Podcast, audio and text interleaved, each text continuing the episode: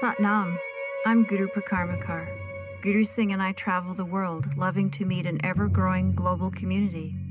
We are appreciative of your vital role on this planet, for it is your willingness to be here and listen that calls forth wisdom, that activates our collective voice in service. Your questions bring forth the answers. For a wealth of information about who we are and what we do, please visit gurusingh.com. Bless you. Hmm, Satnam. Even the way the body is constructed, it's a self organizing system. And if you take your tongue and fit it up into the roof of your mouth, and you'll find that there's a place that it fits exactly. Just behind the ridge of the hard palate of your teeth, there's this very sensitive area that your tongue ricochets the sounds off of. And this is one of the reasons why the mystics and monks would chant in what's called a bitonal way. Let me see if I can get you to hear it. It's ik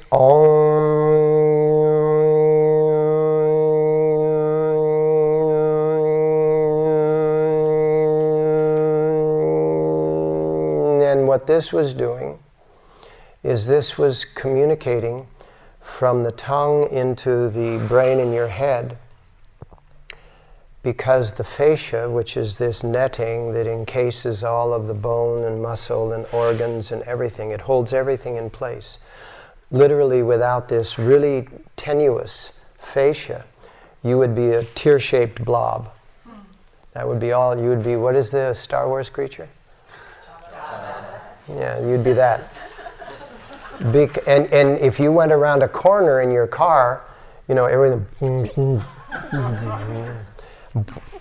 like this, because you have this fascia that holds you together, but also holds your frequencies together. The fascia of the heart actually coils into the tongue. Hmm. And that's why you speak from your heart, you kiss from your heart, you do all those things from your heart?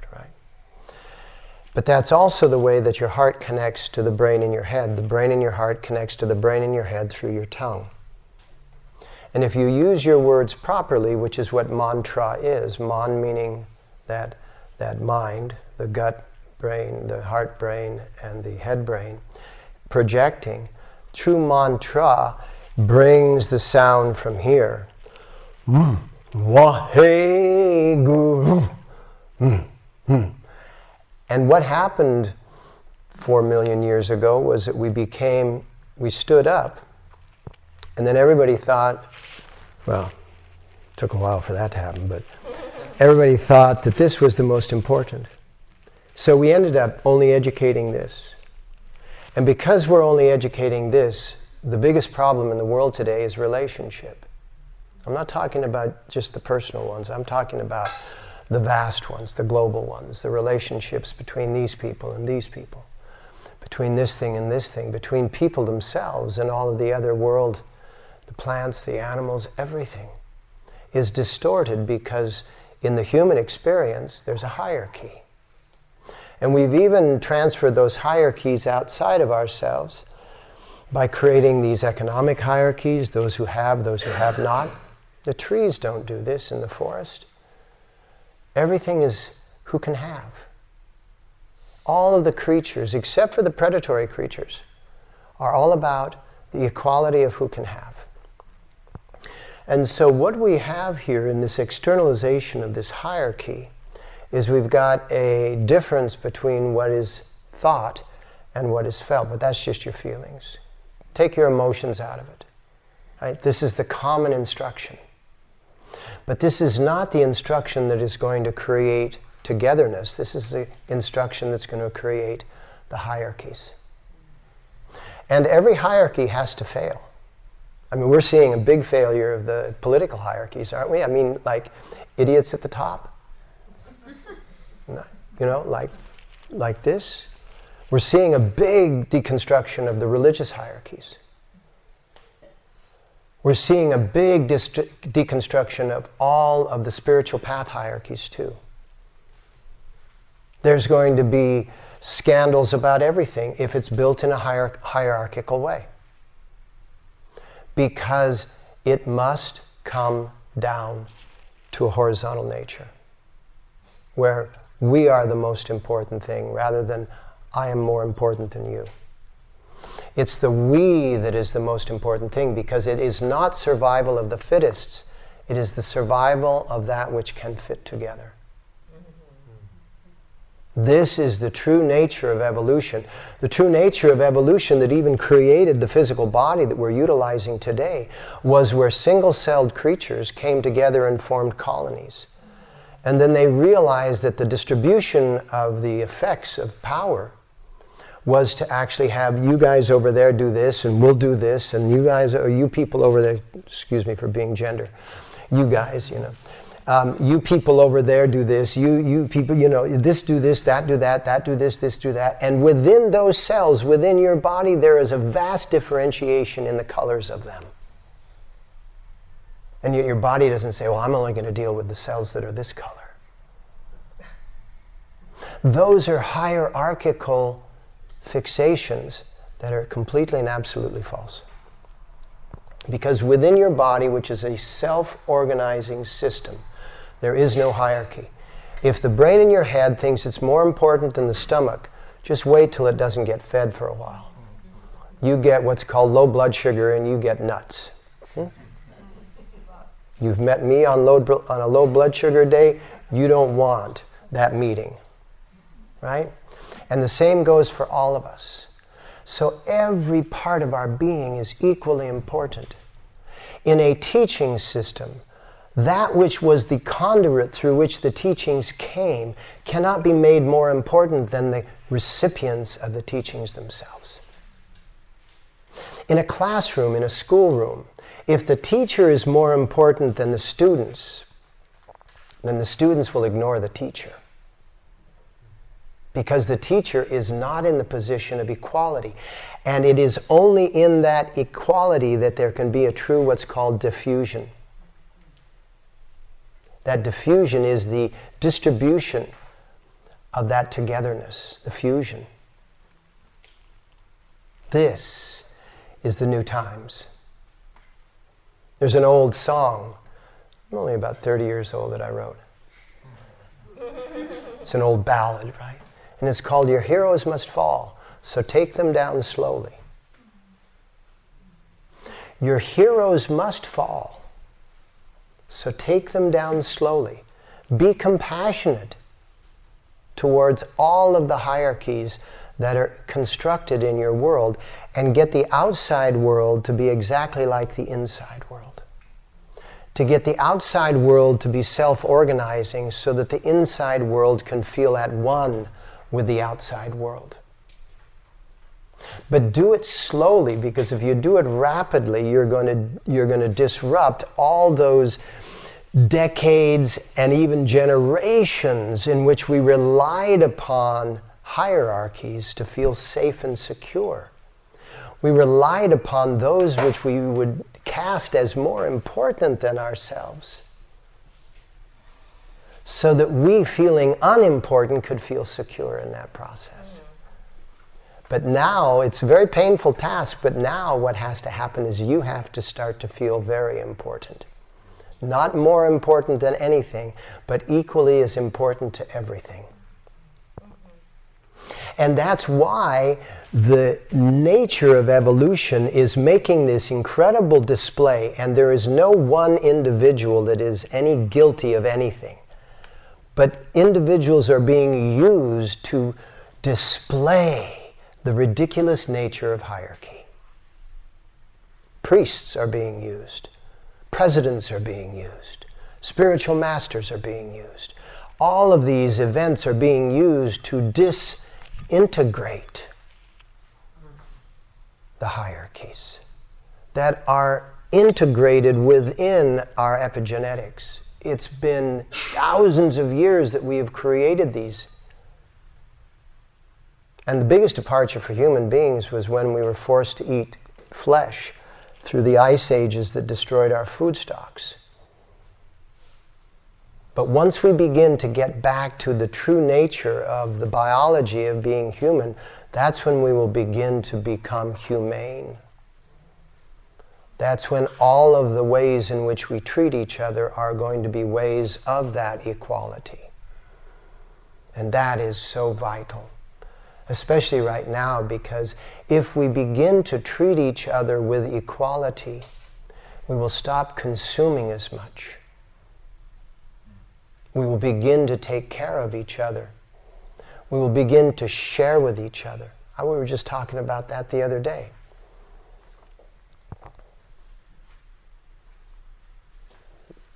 Me and a couple of people in the room, we were having this discussion about when you go shopping, do you go to your neighbor's door and say, hey, can I get you something?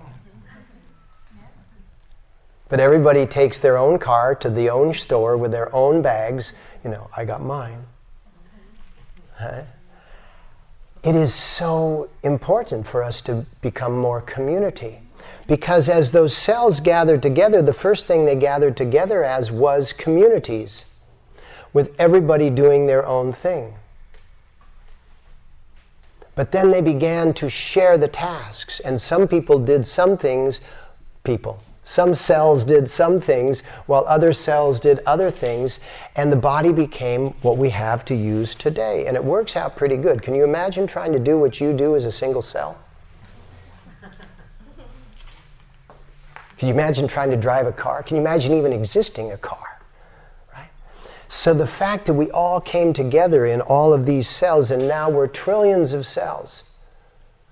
Can you imagine 8 billion people on planet Earth all taking care of each other? Are you having a problem with your belief system? I was having that problem too.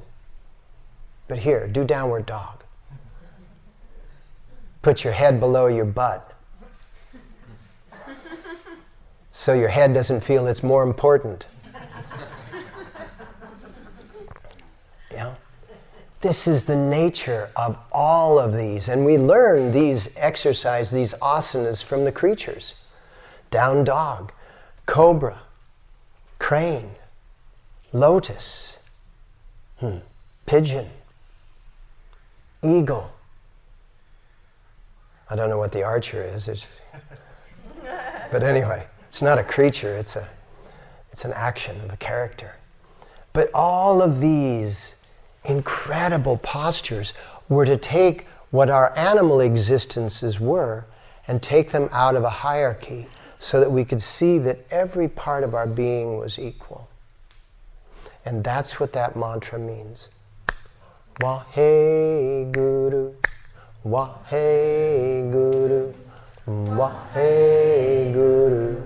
Waheguru, Waheguru, Waheguru, Waheguru, Waheguru, Waheguru,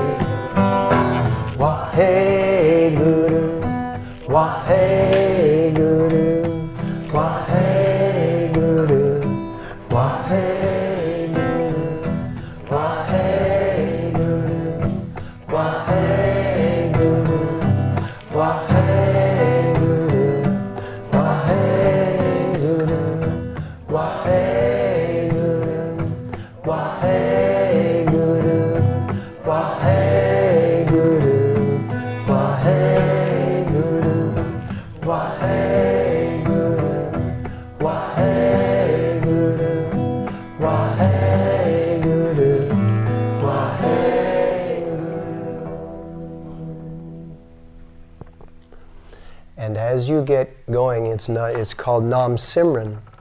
As you get going, Simran meaning repeating, Nam meaning a mantra, a name. As you get going, you don't know if it's Guru Wahe, Guru Wahe, or it's Wahe Guru, Wahe Guru, because you don't care. You're no longer careful, you're carefree. And this is what happens when we all become equal. We become carefree.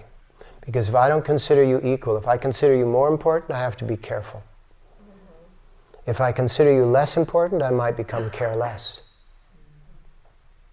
But when I consider you equal, I become carefree. And this is the nature of everything about us except our attitudes as human beings. And this is why the attitudes of human beings are the ones that cause conflict. Elephants don't have that conflict. Even lions don't have that conflict. And trees in the forest don't have that conflict. And so today we're going to do uh, a set that has a lot of creatures in it. It's going to have the crane, it's going to have the cobra, it's going to have the dog, it's going to have the archer, whoever that is. it's going to have all these creatures in it so that we can distribute ourselves physically, so that we can get in touch with ourselves psycho emotionally in a non hierarchical way. Yeah. Bless you for joining us. Visit gurusingh.com for an ever expanding archive of lectures, videos, yoga sets, meditations, and more.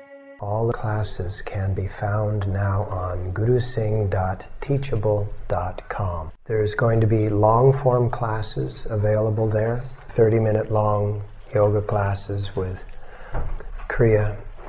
There's also what is called a Kundalini recharge. It's a brief lecture about something like depression or gratitude or achievement or partnering or success. And it'll be a lecture with a pranayama, breathing exercise, and a single asana that you can just jump into during the day, and then it'll round out with an affirmation or meditation. And these will be like 11 minutes. And then there are also going to be audio files, which are guided 11 minute meditations, which you can listen to. And that's all within gurusingh.com. Satnam.